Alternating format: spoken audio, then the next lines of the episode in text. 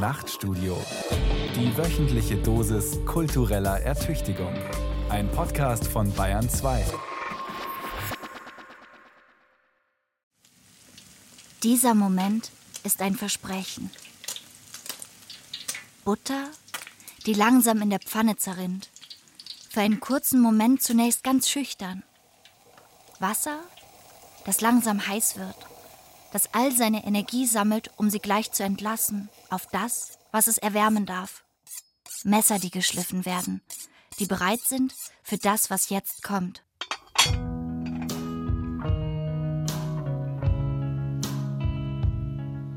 Ein leerer Teller ist der Beginn einer Geschichte. Unserer Geschichte. Wie wir ihn füllen, erzählt alles darüber, wer wir sind, wer wir waren, wer wir sein möchten. Sie denken, Jetzt beginnt eine Kochsendung. Hm? Tut sie auch. Aber nicht so, wie Sie jetzt glauben. Rezepte wird's hier keine geben. Und doch versprechen wir Ihnen, dass Sie Hunger bekommen werden. Aufs Essen und auf die Welt. Sage mir, was du isst, und ich will dir sagen, was du bist, schrieb Jean Antelme Brillat Savarin 1826 in der Physiologie des Geschmacks. Wir wollen darauf antworten. 200 Jahre später. Wer sind wir? Also, was essen wir?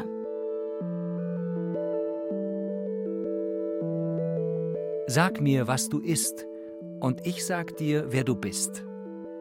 Die neue Lust am Essen von Ronja Mira Dittrich und Friedrich Müller.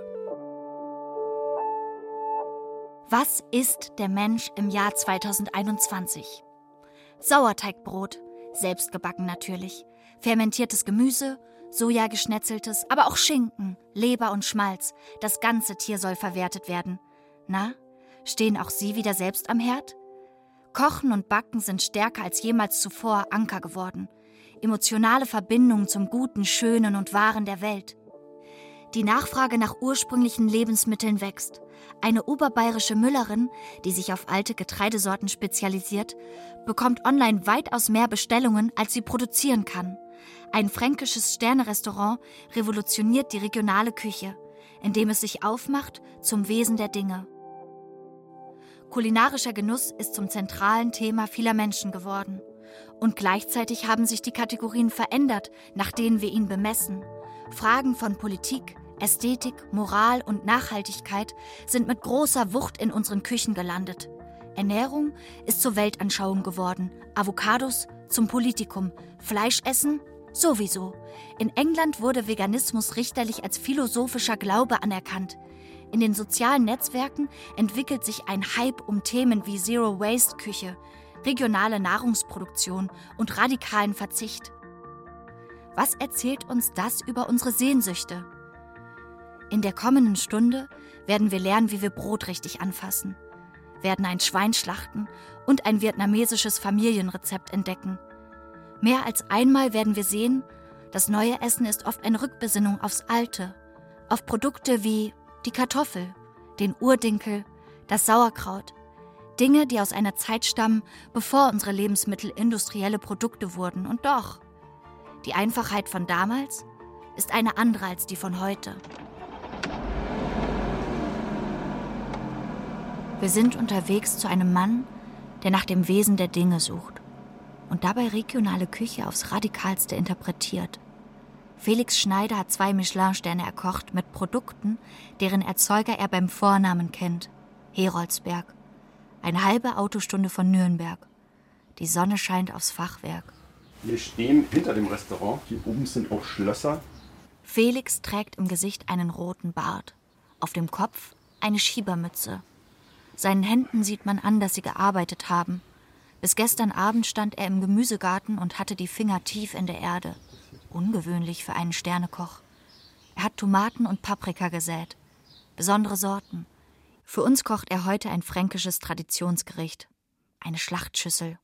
Dazu gehören Blut und Leberwurst, Sauerkraut und Kartoffelklöße. Felix beginnt mit den Kartoffeln. Ich bedecke das nicht mit Wasser, sondern einfach mit einer zweiprozentigen Salzlake. Das ist quasi Meerwasser und dann kocht man das, bis das Wasser weg ist. Überraschung. Die perfekte Kartoffel will brutzeln. So mag sie es am liebsten. Und es geht darum, dass wir uns dem Ding vielleicht annähern Das hat ja auch sehr viel damit zu tun, sich selber zurückzunehmen, vielleicht auch selber leise zu werden, um den Dingen zuzuhören. Wir lauschen also. Heute der Sorte Solanum forecha. Es ist Ende Februar. Es sind die letzten Kartoffeln aus dem Vorjahr. Felix pellt die Knolle. Dann haben wir diese eben noch sehr, sehr heiße Kartoffel, die dann sehr, sehr schwierig zu schälen ist. Das Innere ist knallgelb. Es dampft und riecht süß und wohlig nach Stärke. Die Kartoffel will schnell gegessen werden, solange sie noch heiß ist. Nur so erhält sich ihre magisch lockere Konsistenz. Ganz simpel. Ganz wie früher, oder? Die Einfachheit von früher war ja eine von außen Zwang auferlegte. Und die Einfachheit, die wir heute haben, also das ist eine Einfachheit, die hochkomplex ist, weil das Bewusstsein für alle Schritte in jedem Moment vorhanden ist und unser Wissen umfänglicher ist um alle Dinge. Einfach nur eine Kartoffel kochen geht also nicht mehr. Felix stellt einen tiefroten Fond auf die Flamme. Saft vom fermentierten Blaukraut. Dazu ein riesiges Stück Butter. Es riecht mild sauer und würzig. Zur Schlachtschüssel fehlt jetzt nur noch das Fleisch. Wir kaufen ein ganzes Tier und alles weitere wird selber daraus hergestellt. Felix verwertet alles. Von der Schnauze bis zum Schwanz. In unserem Fall eine Schweineleber. Sie wurde gesalzen, über Weidenholz geräuchert und ein halbes Jahr lang Luft getrocknet. Jetzt wird sie mit einem Hobel bearbeitet. Fleischig. Ein bisschen wie ein Schinken mit einem Hauch Leber und Rauch. Ein, zwei Gramm reichen von einem Organ, das in der feinen Küche sonst selten auftaucht. Dass man ein verändertes Werteverständnis hat, was emanzipatorisch ist und sagt, jedes Teil dieses Tiers ist wertvoll. Es kommt nur auf meinen Blick an, meine handwerklichen Fähigkeiten und dann kann ich aber diese Dinge strahlen lassen, zu etwas Besonderem machen. Felix reicht uns den Teller und man riecht es sofort. Leberwurst, Kraut, Kartoffel, eine Schlachtschüssel.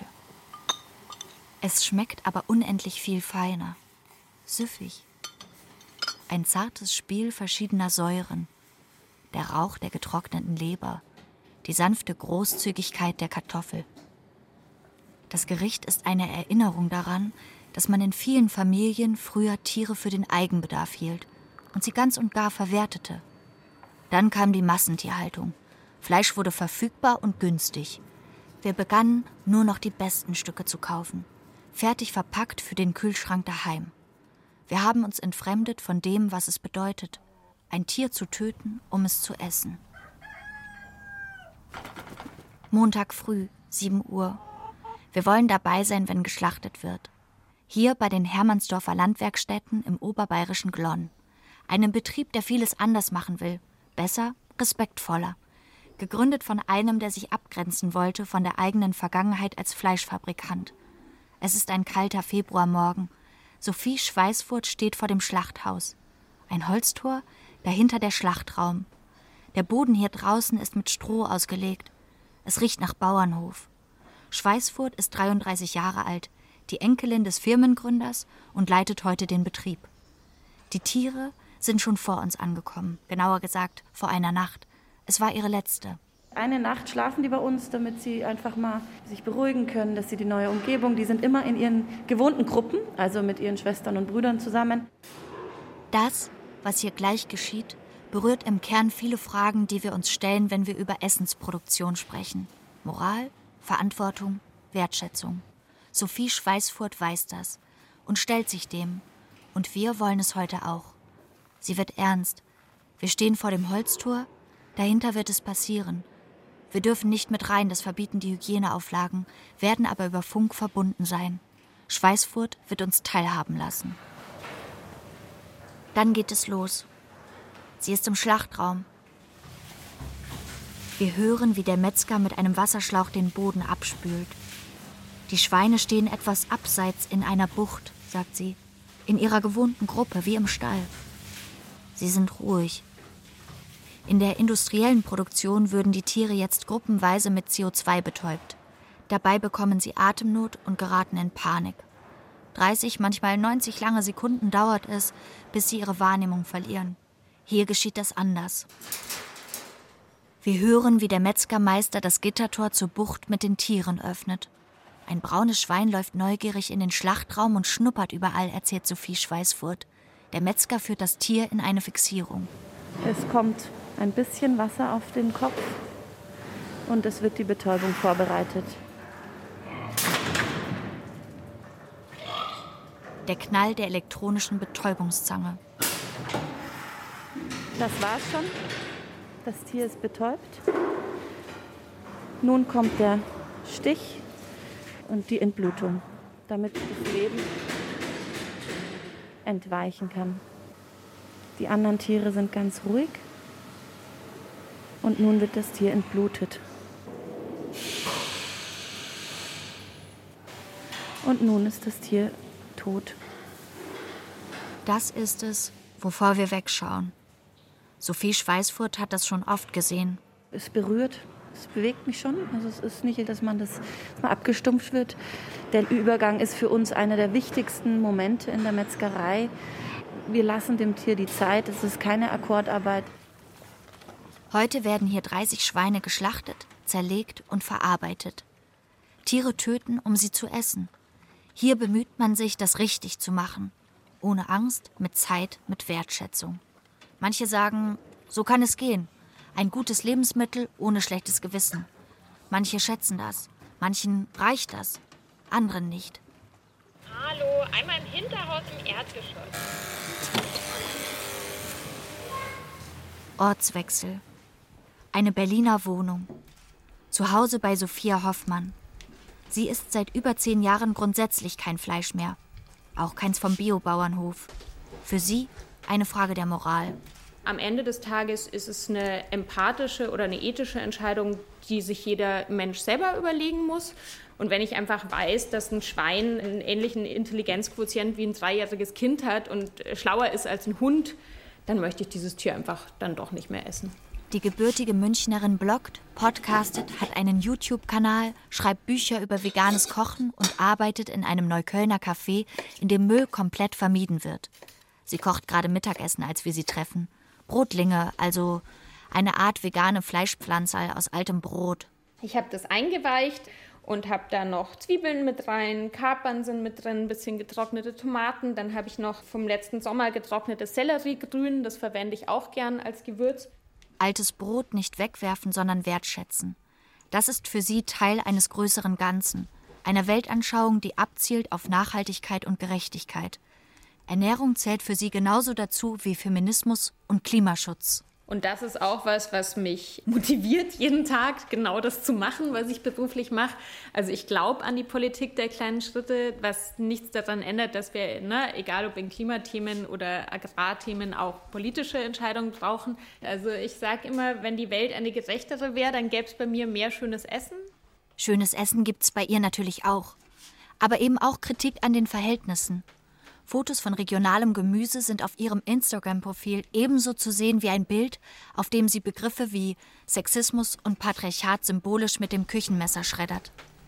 Ein digitaler Auftritt zwischen Sinn und Sinnlichkeit. Hier ist irgendwie ein Schokoladenkuchen, Brot und daneben geht es dann zum Beispiel um das Thema toxische Männlichkeit. Die Brotlinge sind mittlerweile in der Pfanne und brutzeln vor sich hin. Um vegane Patties gab es vor zwei Jahren einen großen Hype. Ein Discounter brachte eine fleischlose Burger-Alternative in den Supermarkt, die wochenlang ausverkauft war. Vegane Küche ist im Mainstream angekommen. Für Sophia ist diese Entwicklung vor allem eine Rückbesinnung. Also die Idee, sich pflanzlich zu ernähren, ist natürlich überhaupt nichts Neues. Also der Anteil an tierischen Produkten, den wir heutzutage essen, den gab es so noch nie in der Menschheitsgeschichte. Sophia wendet die veganen Bratlinge. Sie sind mittlerweile goldbraun und knusprig. Verwendet hat sie dafür altes Brot, das in vielen Haushalten einfach weggeworfen wird. Brot ist wirklich zu einem Wegwerfprodukt verkommen in Deutschland. Also jede fünfte Backware landet im Müll. Brot ist ja eigentlich seit jeher ein total heiliges, wichtiges Lebensmittel, das wirklich früher darüber entschieden hat, ob man überleben konnte. Es ist kein Zufall, dass Sophia dem Brot so eine Bedeutung beimisst. Brot und Spiele? Daraus bestand das Leben schon immer. Goethes Werther verliebt sich in Lotte, na klar, als sie Brot schneidet. Unser tägliches Brot gib uns heute. Mittlerweile wurde daraus unser täglich Sauerteigbrot. Im vergangenen Jahr ist ein Hype ums Brotbacken entstanden. Alle tun es. Teenager, Rentner, Punks. Und alle stellen ihre Bilder davon auf Instagram. Immer wieder entdecken wir darunter den Hashtag Draxmühle. Viele wollen ihr Mehl unbedingt von dort beziehen. Eine kleine Mühle im oberbayerischen Landkreis Mühldorf am Inn. Gegründet vor über 100 Jahren, wird sie gerade zum Sehnsuchtsort einer digitalen Brotbewegung. Wir fahren hin. Es ist ein kalter Februartag. Über dem mehrstöckigen Mühlenhaus hängen dichte Schneewolken. Ein kleiner Bach windet sich drumherum, in dem das Mühlrad klappert. Kurz denkt man an Ottfried Preußlers Krabbert. Eine Mühle umweht eine Geschichte, löst unmittelbar Emotionen aus, in diesem Fall sehr herzliche. Monika Drax ist hier die Müllermeisterin. Gerade bekommt sie eine Getreideanlieferung von Hans Herreneder, einem Bauern aus dem Umland. Hallo Hans, grüß dich. Ja, grüß dich Monika. Du, ich bring dir den Dinkel, Ja, super. dem was du sehnsüchtig wartest. Ja, ganz gut. Monika Drax bezieht ihr Getreide nur aus dem Umland. Hans Herreneder betreibt einen kleinen Hof, nicht geeignet für die Massenproduktion. Den am Leben zu halten, schwierig. ja, vor der Wahl, was mache ich? Höre ich auf, mache ich weiter. Mit der Flächen, mit der Größe, das ist normal, was kein Scheiß nicht. Aber durch Monika, wirklich, wenn ich die nicht umtat, dann glaube ich, hätte mir schon der Bresler hey, aufgehört. shit. Also ziemlich sicher. Monika Drax ist es gelungen, Menschen neugierig zu machen auf fast vergessene Getreidesorten wie Einkorn und Emmer. Die haben einen komplexen Geschmack und sind gesund. Als die Nachfrage steigt, ermutigt Monika Drax den Landwirt, diese Sorten anzubauen. Gerade liefert er Urdinkel, eine ursprüngliche Sorte, die nicht mit Weizen gekreuzt wird. Aber man muss sich bewusst dafür entscheiden. Der Ertrag ist deutlich geringer als bei den modernen Sorten. Wir folgen dem Weg des Dinkels in die Mühle. Ein dreistöckiges Haus mit Böden und Decken aus Holz. Dazwischen Mahlmaschinen und meterhoch aufgetürmte Mehlsäcke. Rohre, die Getreide durch die verschiedenen Etagen schießen und sich dabei fast zärtlich umeinander schlingen. Ein Haus, perfekt, um darin Verstecken zu spielen. Monika Drax hat das als Kind oft getan. Sie betreibt die Mühle in vierter Generation. Das ist einfach so, ja, ich möchte sagen, so ein Stück weit Heimat. Ja, und es ist auch so der, der gewisse Geruch. Und es ist, wenn wir einfach Dinkel malen, das riecht dann wirklich so, so fast schon so ein bisschen vanillig. Heimat, das ist ihr wichtig. Insbesondere auch Heimat zu sein. Für alte Getreidesorten wie den Urdinkel, die eigentlich schon ausgestorben waren. Da ist es ja so, das sind ja viele alte Landerhaltungssorten, wo ich sage, wenn das einfach keiner mehr anbaut, dann ist das irgendwann mal nicht mehr keimfähig und dann stirbt es halt einfach aus und dann ist es einfach weg. Und von daher ist es auch so, dass, dass wir da auch echt so ein bisschen so ein Fable haben, einfach dieses Kulturgut, alte Sorten einfach zu erhalten. Und dann ist es soweit. Monika Drax öffnet eine Luke und feines Pulver rieselt ihr auf die Hand. Dinkelmehl. Das hat so einen richtigen, schönen, leichten, wir haben einen gelblichen Touch. So ein bisschen, ja, klebefarbener sieht es dann eher aus. 1000 Tonnen Mehl produziert sie hier im gesamten Jahr. Zum Vergleich. So viel schafft eine konventionelle Großmühle an einem Tag. Bei Monika Drax wird das Mehl im angrenzenden Mühlladen verkauft oder deutschlandweit an die verschickt, die bereits sehnsüchtig darauf warten. Einer von ihnen ist Lutz Geisler. Der 37-Jährige betreibt den erfolgreichsten Brotbackblock Deutschlands und hat etwas wiederbelebt, das in Vergessenheit geraten war. Backen ohne Effekte. Seine Bücher sind Bestseller, seine Backkurse haben lange Wartelisten und das, obwohl er eigentlich studierter Geologe ist. Anruf bei ihm im Erzgebirge. So, jetzt bin ich da. Natürlich läuft in der Küche gerade der Backofen. Ja, ich versuche mich jetzt schon seit Jahren an einem halbwegs vernünftigen und kaubaren Roggen-Knäckebrot, aber es ist noch weit weg von dem, was man hierzulande als Knäckebrot versteht. Es trocknet gerade noch vor sich hin, das Knäckebrot. Insofern kann ich noch nicht ganz endgültig sagen, ob es funktioniert hat. In 30 Minuten ist es fertig. Während der Wartezeit unterhalten wir uns. Die Chance, immer wieder neu zu beginnen. Liegt darin die Schönheit des Backens? Man muss sich ständig wieder fragen, geht es dem Teig jetzt so, wie ich das möchte, oder ist er heute ein bisschen anders drauf? Und das ist so ein Rantasten. Also der Teig tastet sich an mich ran und ich mich an ihn. Angefangen hat er während seines Geologiestudiums. Brotbacken als Ausgleich zur reinen Kopfarbeit. Er begann, Backanleitungen ins Netz zu stellen. Irgendwann backte er nur noch und gab erste Kurse darin. Heute, über zehn Jahre später, hatte er im Monat an die drei Millionen Klicks auf seinem Blog. In seinen Online-Videokursen erklärt er, wie jeder zu Hause Brot backen kann. Was ist zu tun, wenn das Brot zu flach gerät? Es gibt mehrere Möglichkeiten, mehrere Ursachen. Der häufigste Fehler ist einfach, dass der Teig zu reif ist, bevor er in den Ofen geht. Präzision und Intuition, Pflicht und Kür. Wenn er ein Brot in die Hand nimmt, will er es genau wissen. Was ist das für eins? Ist das gut? Probieren Sie es mal aus. Gehen Sie zu Ihrem Brotkorb und schauen Sie Ihr Brot mit den Händen von Lutz Geißler an ja, ich schaue auf jeden Fall erstmal auf die Ästhetik, also spricht sie mich an und dann äh, versuche ich mich aber nicht täuschen zu lassen. Dann gucke ich zuerst mal in die Krume rein.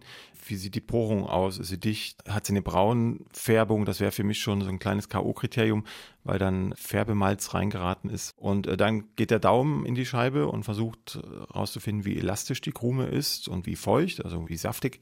Und dann kommt die Nase ran und dann drücke ich also den Brotleib an meiner Nase zusammen und äh, inhaliere alles, was da an Luft aus der Krume rauskommt. Wenn ich da die Nase zurückziehe, weil es bitter, muffig oder nach gar nichts riecht, dann ja, ist es für mich kein gutes Brot. Und erst zum letzten Schritt kommt dann der Geschmack dazu. Brot zu backen ist für ihn, den Geologen, kein reines Handwerk, um satt zu werden. Es ist immer auch der Versuch, zu erkennen, was die Welt im Innersten zusammenhält. Mein Geologenjob habe ich eigentlich eingeschlagen, um zu verstehen, wie die Welt funktioniert, wie die Erde entstanden ist, wie die Zusammenhänge sind. Dieses Ergründen von tieferen Zusammenhängen, das beschäftigt mich eben auch beim Brotbacken. Getreide ist der grundlegendste Rohstoff, den der Mensch irgendwie für die Ernährung hat etablieren können. Und damit zu arbeiten, ist das Grundlegendste, was man machen kann. Die Wunder der Welt, eingefangen im Backofen. Brot ist vergleichbar mit manchem geologischen Vorgang. Lava zum Beispiel, die unter dem Meer austritt und sich dann zu so einer Art Kissen verbeult, äh, weil sie schnell kalt wird an der Oberfläche, aber im Kern noch flüssig ist, dann ist das der gleiche Effekt wie bei einem Knauzenbrötchen aus dem Schwabenland zum Beispiel. Das sieht auch genauso aus, was da rausquillt. Und Krustenstrukturen kann man super als Analogie nehmen für das, was auf der Erde passiert. Im ersten Jahr der Pandemie haben sich die Besucherzahlen auf seinem Blog verdreifacht. Woher kommt es? Das tiefe Bedürfnis, Brot selbst zu backen. Auch amerikanische Kulturschaffende wie die Schauspielerin Kate Winslet sind davon ergriffen, wie sie im Gespräch mit US-Talkmaster Jimmy Kimmel gesteht. Ich verspüre dadurch unmittelbar eine Befriedigung. Für mich ist das wie ein schöner Traum einer alternativen Zukunft. Als großartige Bäckerin. Für mich ist es genau das Gegenteil. Wenn ich Brot backe, dann ist das für mich wie eine Reise in die Vergangenheit. Ich bin dann ganz erleichtert und denke mir, okay, ich könnte als Höhlenmensch überleben. Könntest du gar nicht. Und ich auch nicht. Die Sehnsucht der Großstädter nach Ursprünglichkeit, das Kokettieren mit dem Einfachen, dem Echten. Ist Brotbacken ein modernes Marie-Antoinette-Phänomen? Ein kurzer Flirt mit der Bescheidenheit in Zeiten allgegenwärtiger Verfügbarkeit? Lutz Geisler beobachtet. In den Kursen gab es immer einen relativ großen Anteil an IT-Leuten, an Informatikern und an Wissenschaftlern tatsächlich auch, die ja auch viel Kopfarbeit haben und wenig Handarbeit. Den Teig zu mischen, ihn zu formen, ihn in den Ofen zu stecken und dann zu warten. Nichts mehr tun zu können.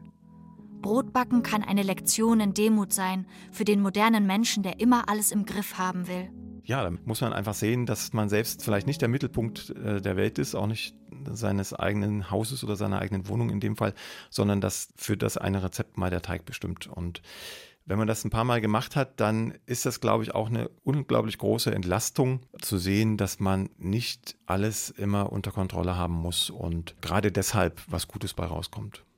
Apropos, wie ist es denn jetzt geworden, das Roggenknäckebrot? Ja, da müsste ich mal kurz in die Backstube stürzen.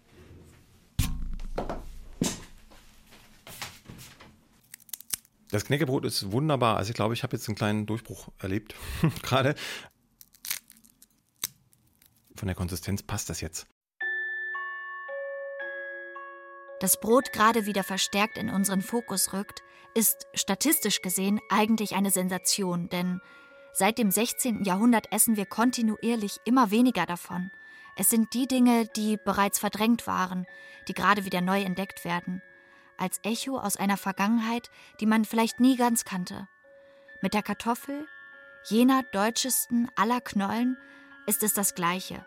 In den 50ern aßen die Nachkriegsdeutschen noch pro Kopf 200 Kilo im Jahr. Heute sind es nur noch 50 Kilo. Und doch gibt es mittlerweile wieder Orte, an denen die Menschen dafür Schlange stehen. Viktualienmarkt, München. Um 8 Uhr morgens riecht es hier nach Kaffee. Letzte Handgriffe der Händler. Die ersten Kunden kommen. Wer hier einkauft, sucht etwas Besonderes. Auch beim Kartoffelstand der Jungs vom Kaspar Plautz. Hier haben wir die Juliette Sable. Das ist eine gewaschene Sorte aus der Bretagne. Die hat eine sehr lange Anbautradition in Frankreich. Die ist im Fleisch sehr cremig. Der Mann, der hier über Kartoffeln spricht, als wären es seltene Weine, heißt Theo Lindinger. Er verkauft Raritäten und aussterbende Sorten, vorwiegend aus regionalem Anbau. Die Kartoffel, für die in Deutschland Kriege geführt wurden, die Goethe morgens rund und abends in Scheiben essen wollte und die schließlich zum Schimpfwort avancierte, am Stand Kaspar Plautz haben sie sich auf die beinahe mythische Knolle spezialisiert. Roh für daheim und wer Hunger hat, bekommt eine frisch gebackene Kartoffel direkt aus dem Standfenster heraus. Heute ist ein besonderer Tag. Einmal in der Woche entsteht ein neues Kartoffelgericht für die aktuelle Karte. Diesmal mit einem Novum für den Kollegen Dominik. Das Wunderschöne ist, dass wir die Woche ein Hecht bekommen aus dem Starnberger See, was auch sehr besonders für uns ist, kriegen wir zum ersten Mal. Ach geil, filetiert. Wir wussten dann nicht mal, wie er kommt. Ja, richtig schön. Geil. Seit bald vier Jahren haben Theo und Dominik den Stand. Der Vorbesitzer, ein Bekannter, hatte ihnen damals einfach den Schlüssel in die Hand gedrückt. Sein Rücken wollte nicht mehr. Ihre Lust war groß, ihre Erfahrung in der Gastronomie gering. Theo ist Goldschmied. Dominik arbeitete beim Fernsehen. Auflage der Marktleitung: verkauft werden müssen Kartoffeln. Und zwar roh oder gebacken im Rohr. Nicht gekocht, nicht gebraten, nicht zu Püree verarbeitet. Eine Beschränkung. Ja, aber durch diese erstmal gefühlte Einschränkung konnten wir uns halt ganz stark auf dieses Produkt und auch auf diese Art auf der Kartoffel anzurichten, konzentrieren. Da sind schöne Sachen rausgekommen. Reduktion auf das Wesentliche. Eine Attitüde fast wie in Japan, wo es Spezialisten für sehr kleine Bereiche gibt. Nur Thunfisch, nur Brühe, nur Spieße. Was Kartoffeln und Hecht jetzt noch brauchen, sind Kräuter. Servus, hallo, ich bin der Daniel. Daniel ist der Kräuterlieferant vom Familienbetrieb Kufner. Er trägt eine weiße Kiste, bis oben hin voll mit kleinen grünen Büscheln. Da ist zum Beispiel der Dill drin, der Schnittlauch, Petersilie, Sauerampfer, Kerbel, Pimpinelle. Fisch ist da, Kräuter sind da. Jetzt noch einmal durch die Luke hinab ins Kellerlager. Ein kalter, dunkler, kleiner Raum direkt unterm Standel. Unsichtbar für die Marktbesucher liegt hier, wie bei jedem Stand am Viktualienmarkt, das Herz des Betriebs, die Vorratskammer. Willst du mir sagen, was wir brauchen? Wir brauchen bitte Lauch, zehn Birnen, nee, fünf Birnen, Entschuldigung. Oben bei Kai in der Küche köchelt und brät es in fünf verschiedenen Töpfen. Ingwer liegt in der Luft. Es duftet süß und ein wenig nach Alkohol. Also ich habe jetzt nochmal die Glas aufgestellt wird dazu ein Teil Portwein genommen, ein Teil Sherry-Essig und ein bisschen Honig, Honig aus dem Bayerischen Wald. In einer halben Stunde kommen die ersten Mittagsgäste. Während die Jungs die Kartoffeln verkaufen, sind wir mit einer anderen Münchnerin verabredet, die ebenfalls ein Gericht wiederbelebt, das untrennbar mit ihrer Kultur verwoben ist. Cindy Tran. Die 28-Jährige betreibt das Chi-Tu im Glockenbachviertel. Dort gibt es ein Gericht, das in Vietnam jeder fast täglich isst und das hierzulande meist nicht mal diejenigen kennen, die sehr viel vietnamesisch essen gehen. Aber dazu gleich mehr. Erstmal Kräuter einkaufen. Wir treffen Cindy in einem kleinen vietnamesischen Supermarkt in der Kühlabteilung. Ja, hier ist Thai Basilikum, rote Peperoni, Lauchzwiebeln, frischer Koriander. Ganz wohliger Geruch wie zu Hause. Es ist viel los im Laden. Ein Mitarbeiter erzählt uns, dass sie gerade einen zweiten aufmachen. Noch vor wenigen Jahren war das ganz anders, erinnert sich Cindy. Früher hat man sehr, sehr selten deutschstämmige Menschen gesehen. Das hat sich jetzt komplett gewandelt. Ich meine, ich habe auch all meine Freunde, die in Asia-Shops sich teilweise besser auskennen als ich und das fände ich halt super. Wir gehen in ihr kleines Restaurant, das Chitu. Benannt nach ihrer Mutter, die vor 30 Jahren aus Saigon nach Bayern kam. Sie ist auch gerade da. An der Wand hängt ein Schwarz-Weiß-Bild von ihr als junges Mädchen, das vor einem kleinen Ladengeschäft steht. Ich glaube, ich bin sieben Jahre alt, dann sehen Sie auf dem Bild. Das war in uh, District Number One in Vietnam. Das Foto zeigt ein lachendes Mädchen und einen stolzen Opa. In einer Glasvitrine neben ihnen liegen vietnamesische Baguettes, sogenannte Ban Mis. Es ist das Jahr 1972, Saigon. Der Vietnamkrieg wird drei Jahre später enden, die Stadt besetzt werden und sie selbst werden später das Land verlassen. Das wissen sie in dem Moment noch nicht. Jeden Tag sieht die siebenjährige Antu zu, wie ihre Großmutter die Reismehlbaguettes vorbereitet. Das Hähnchen lang gart, es zupft, die Leberpastete herstellt und dazu gibt es eine Mayonnaise nach Familienrezept. Das wird ein, wie ein Film, wie ein anderer Film, dass man, ich wachse in einem Haus, jeden Tag habe ich so gesehen. Das muss man nicht mehr lernen, das einfach Automatik, dann hast du im Kopf. Irgendwann man, dann willst du wieder den ganzen Film wieder spielen. Als sie viele Jahre später mit ihrem Mann nach Deutschland auswandert und Kinder bekommt, spielt sie diesen Film manchmal wieder ab und macht Ban Mies für die Familie. Tochter Cindy liebt sie. Das ist Omas Rezept. Das ist jetzt auch immer was Besonderes. Diese ganzen Konsistenzen mit der Knusprigkeit, dann noch mit der Chili-Schote, mit was Säuerliches, was Salziges, dann Knoblauch muss immer auch dabei sein. Vor vier Jahren. Cindy studiert gerade Mode und Designmanagement, beschließt sie, sie will ein Streetfood-Restaurant aufmachen und Ban Mies nach dem Rezept der Großeltern in München bekannt machen. Die Mutter ist zunächst skeptisch. Und am Anfang habe ich gedacht, das ist Banh Mi, geht nicht in Deutschland, weil die Leute kennen unser Essen noch nicht so viel. Die Familie betreibt in München mehrere Restaurants und hat in den vergangenen Jahren immer wieder beobachtet, dass Besonderheiten der vietnamesischen Küche zunächst oft eher verwundert aufgenommen wurden. Was neu ist in Deutschland, ist immer schwierig, wie unsere Reisnudelschale damals vor zwölf Jahren. Einige Gäste, die haben gesagt, die kennen das nicht, weil das ist lauwarmes Essen.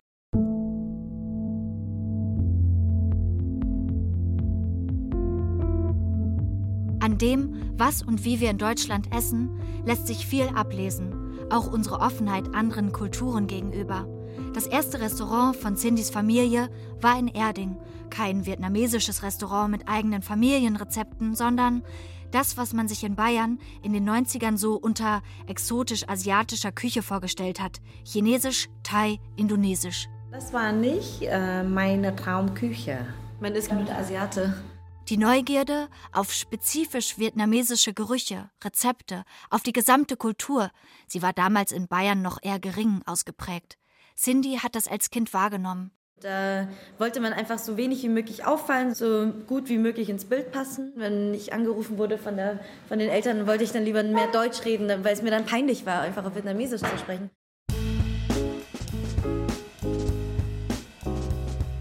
Heute ist das anders. Und das hat auch damit zu tun, dass man in Deutschland über den Weg der Küche einen sinnlichen Zugang zur vietnamesischen Kultur fand. Sommerrollen, die Pho Bo-Suppe oder die Reisnudelschale Bun.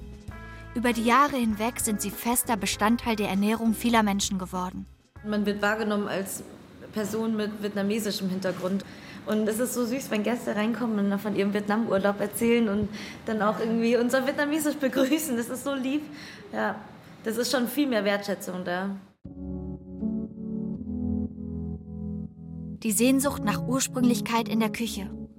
Im Fall von Cindy und ihrer Mutter ist sie eng verknüpft mit Fragen von Identität. Dass sie sich auf das Rezept der Großmutter rückbesinnen konnten, zeigt, wie sehr wir übers Essen verhandeln, wer wir sind. Als wer wir gesehen werden. Manchmal sind das Geschichten von Annäherung, manchmal von Abgrenzung. Wir sind zurück im oberbayerischen Glonn. Sophie Schweißfurt hat von klein auf viel Zeit auf dem Gut Hermannsdorf ihres Großvaters verbracht. Der Schlachtbetrieb war immer ganz in der Nähe. Ich war dann lange Zeit auch Vegetarierin und auch eine Zeit lang Veganerin. Dann eine Zeit lang ja, hat es in mir gearbeitet. Ich esse auch bis heute eigentlich kein Fleisch, wenn ich nicht weiß, wo es herkommt. Bis in die 1960er Jahre lag das Schlachten in Deutschland in den Händen von Fleischern, von ausgebildeten Handwerkern. Heute ist das anders. Schweinefleisch wird produziert. Mehr als 5 Millionen Tonnen im Jahr. Weit über 50 Millionen geschlachtete Schweine. Das schafft kein Handwerker. Dafür braucht man Fabriken. Einer der ersten, der das verstanden hat, war Karl Ludwig Schweißfurt, der Großvater von Sophie Schweißfurt. In den 50ern reiste er in die USA.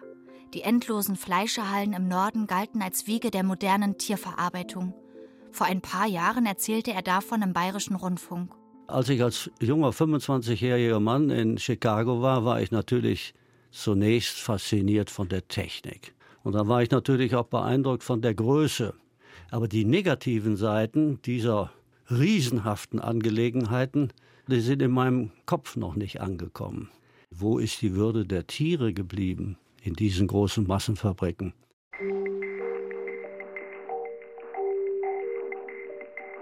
Schweißfurt verdrängt und investiert. Der elterliche Betrieb wird zu einem der erfolgreichsten Fleischkonzerne Europas. Härter. Der Preisdruck wird höher, gute Löhne zu zahlen schwieriger, die Qualität zu halten ebenfalls. Zu dieser Zeit etablieren sich Umwelt- und Tierrechtsbewegungen. Fleischkonzerne geraten unter moralischen Druck. Ihm kommen Zweifel. Als dann die Kinder sagen, so ein Unternehmen wollen wir nicht übernehmen, folgt Mitte der 80er die radikale Kehrtwende. Schweißfurt verkauft seine Firmenanteile und gründet auf dem Gut Hermannsdorf einen ökologischen Landwirtschaftsbetrieb. Der Rückschritt als Fortschritt. Für Karl Ludwig Schweißfurt war die Kehrtwende vom industriellen zum bäuerlichen Wirtschaften eine Notwendigkeit. Seine Nachfahren führen den Gedanken heute fort. Oft ist es die Familie, die die eigene Vorstellung davon prägt, was wir als gut und richtig bei der Ernährung empfinden. Der Geschmackssinn ist einer der ersten Sinne, über die wir die Welt wahrnehmen. Zurück in Berlin bei Sophia Hoffmann. Entschuldigung, ich muss erst aufessen. Ihre veganen Bratlinge aus altem Brot sind knusprig, saftig und sie sind ein Plädoyer dafür, nichts zu entsorgen, was noch genießbar wäre.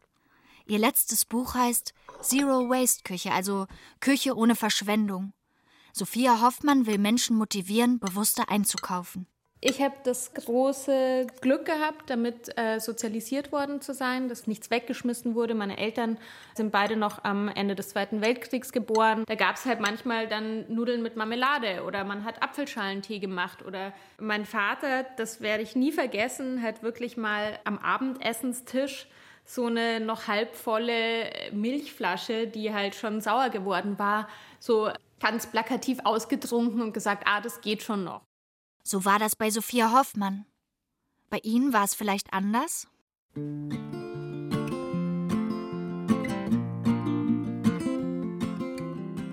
Wir alle sind geprägt von den Küchen, in denen wir aufwachsen. Wir geben Rezepte weiter, Lieblingsaromen, die Art, wie wir die Gabel halten oder was wir an Ostern essen, intuitiv. Hierzulande war das lange ein bisschen bieder Unsere Art, über Essen nachzudenken, veränderte ausgerechnet ein Brite, Jamie Oliver. Nach Deutschland gebracht hat ihn Monika Schlitzer, Verlegerin von Dorling Kindersley in München. Zu der Zeit war das bekannteste Gesicht des Kochens hierzulande Alfred Biolek.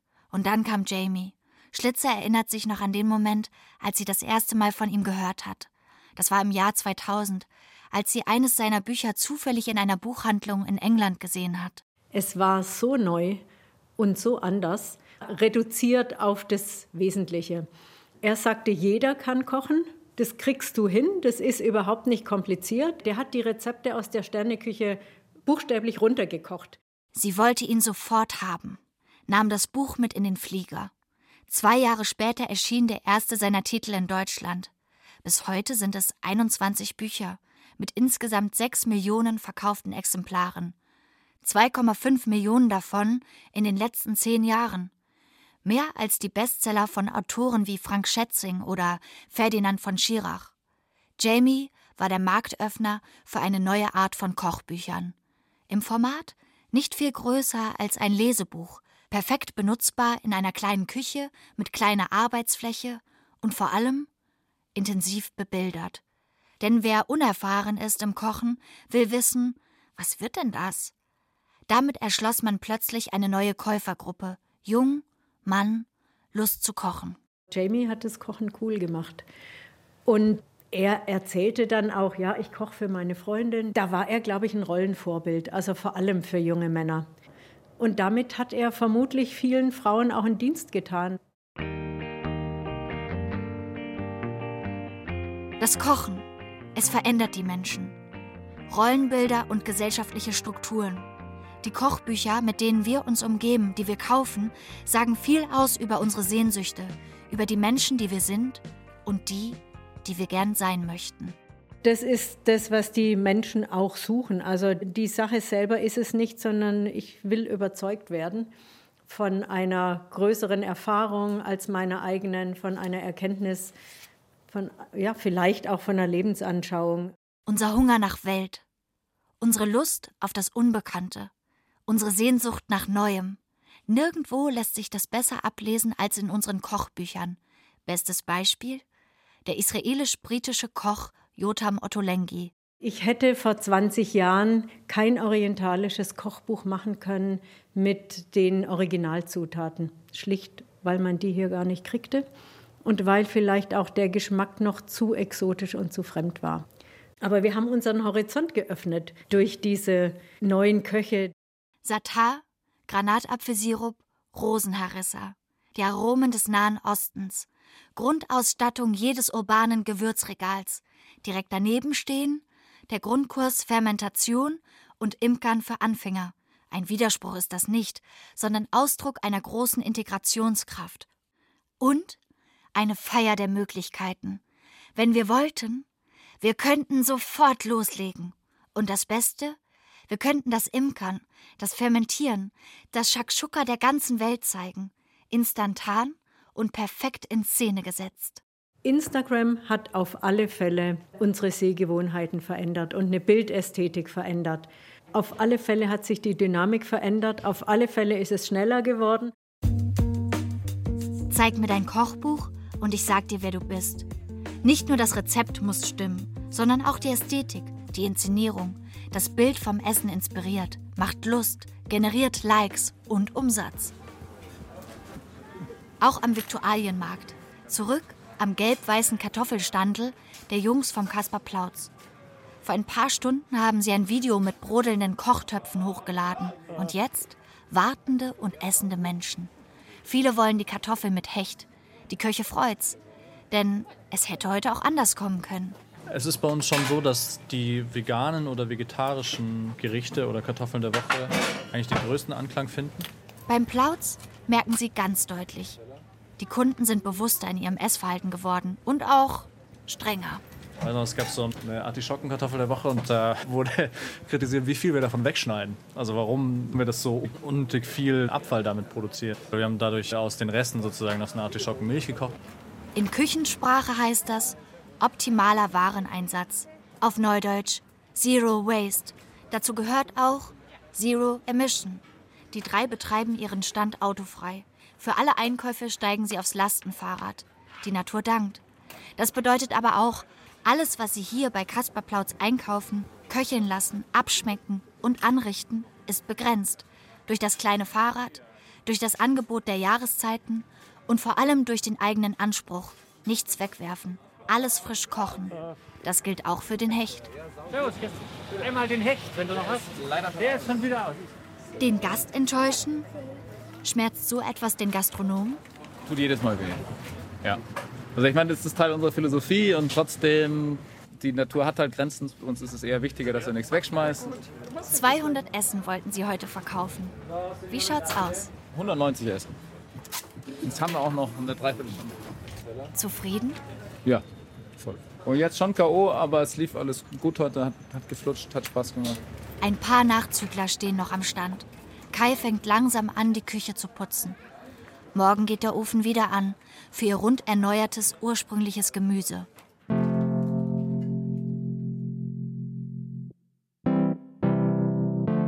Doch nicht nur die Kartoffel am Münchner Viktualienmarkt kommt heute ganz anders daher. Auch Sterneköche sehen nicht mehr aus wie vor 30 Jahren. Googeln Sie mal Felix Schneider, so sein, Heroldsberg. Sie werden keinen Chef in weißer Jacke finden, keine Küchenbrigade und keine Kupfertöpfe und eine Kochhaube gleich überhaupt nicht. Nein. Sie sehen einen jungen Mann im Wald mit rotem Bart und Weidenkörbchen.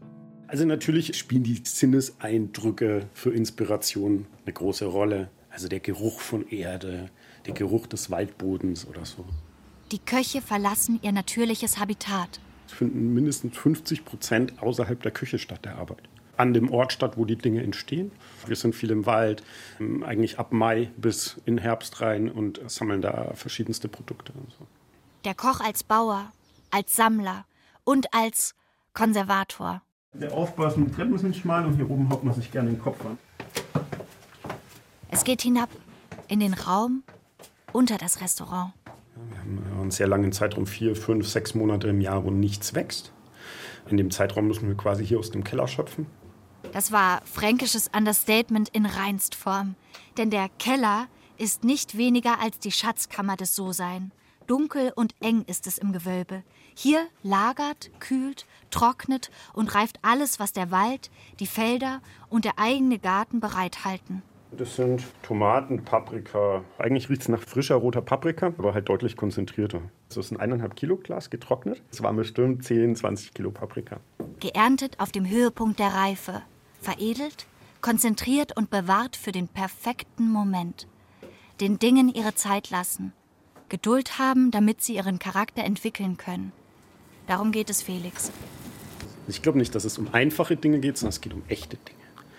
Und diese Sehnsucht nach authentischen Erlebnissen, die echt sind, die an einen Ort verwurzelt sind, die an eine Zeit gebunden sind, die nicht die ganze Zeit reproduzierbar sind wie die Erdbeere im Supermarkt.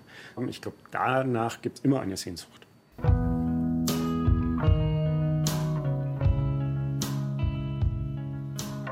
Es ist diese Sehnsucht, die uns immer wieder begegnet ist. Sie macht sie aus, die neue Lust am Essen. Beim Fermentieren, bei der Auswahl der richtigen Kartoffel, beim Kneten von Brotteig. Wer sich als Lebensmittelproduzent mit dieser Sehnsucht identifizieren kann, hat gerade allerbeste Voraussetzungen. Monika Drax zum Beispiel, die wir in ihrer kleinen Mühle im oberbayerischen Rechtmehring kennengelernt haben. Dass die seit über 100 Jahren aktiv ist, ist eigentlich ein Wunder. Deutschlandweit gibt es heute nur noch etwa 180 Mühlen. Seit den 50er Jahren hat nur jede Hundertste überlebt. Monika Drax ist es gelungen, weil sie einen Betrieb geschaffen hat, der Fragen von Moral und Nachhaltigkeit integriert hat. In ihre tägliche Arbeit und in die Produkte. Als wir mit ihr sprechen, ist der Onlineshop gerade mal wieder geschlossen. Der Andrang ist zu groß, um ihn zu bewältigen. Dann ist echt schön dann, wenn man einfach sagt, die Arbeit wird wertgeschätzt und einfach respektiert. Also wir schaffen einfach nicht mehr raus. Also wir haben zwar wirklich auch personell aufgestockt, weil wir sind eine kleine handwerkliche Mühle und die hat halt irgendwo einfach mal eine Grenze. Die Küche des vietnamesischen Restaurants Chitu in München hat das auch. Aber die Rezepte von Cindys Urgroßeltern aus Saigon sind so begehrt, dass Cindy gerade dabei ist, eine vierte Filiale zu eröffnen. Und sie stellt die Karte gerade ein bisschen um. Die Vorsuppe, traditionell immer eine Rinderbrühe, soll es auch vegan geben. Vor ein paar Jahren wäre das für sie noch undenkbar gewesen. Das kenne ich jetzt persönlich nicht vom Aufwachsen, meine Mama auch nicht. Da werden wir jetzt ein bisschen nachgeben, sagen wir es mal so, und uns dann doch ein bisschen öffnen. Einfach nur, es, glaube ich, auch Zeit geworden ist. Also man muss sich auch weiterentwickeln und trotzdem halt eben seinen Ursprung nicht vergessen. Auch Sophia Hoffmann, die vegane Kochbuchautorin aus Berlin, plant ein Restaurant. Ihr erstes eigenes. Ein Ort, der die Miniaturausgabe einer Welt werden soll, wie sie sie sich wünscht. Fair, ressourcenbewusst, emanzipiert. Und damit meint sie nicht nur das Essen.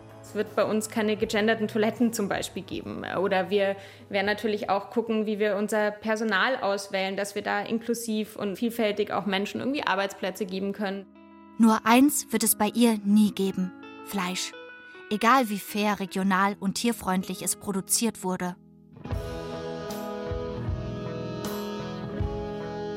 60 Prozent der Menschen in Deutschland sagen mittlerweile, Ich greife gelegentlich, häufig oder immer zu Biofleisch. Das stimmt aber nicht. Tatsächlich kaufen wir nicht einmal 2% unseres Fleisches in Bioqualität. Etwas ist faul an unserer Selbstwahrnehmung. Vielleicht hängt es auch damit zusammen, dass wir zu wenig hinschauen. Sophie Schweißfurt schaut jeden Tag hin. Das bringt ihr Beruf in den Hermannsdorfer Landwerkstätten mit sich. Würden die Leute weniger Fleisch essen, wenn sie mehr übers Schlachten wüssten?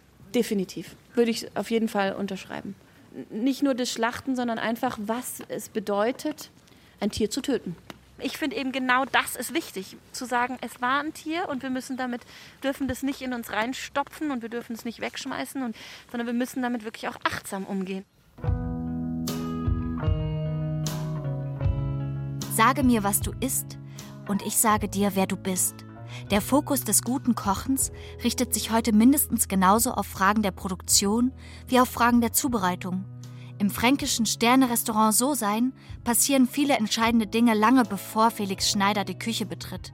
Ein guter Koch muss immer auch ein wenig Bauer sein. Nur so wird er seinen Produkten gerecht. Nur so kann er neu lernen, wie Dinge schmecken. Weil die Lebensmittelindustrie Gemüse, Brot und so weiter entführt hat, ja, es als Geiseln genommen hat und uns Absurditäten dessen serviert und wir nicht mehr wissen, wie gutes Brot schmeckt. Er will zum Wesen der Dinge, das die Angewohnheit hat, sich zu verbergen. Dort, wohin man zwar nie gelangen, dem man sich aber annähern kann. Den Gedanken hat er von Heraklit, sagt Felix. Oder, in anderen Worten, es gab mal diesen schönen Satz über Reiseführer, man sieht nur, was man weiß, von Dumont. Und für mich ist es in Analogie, man schmeckt nur, was man weiß. Ein leerer Teller ist der Beginn einer Geschichte. Ein voller, und das ist das Glück, ist es auch. Jetzt geht's erst los.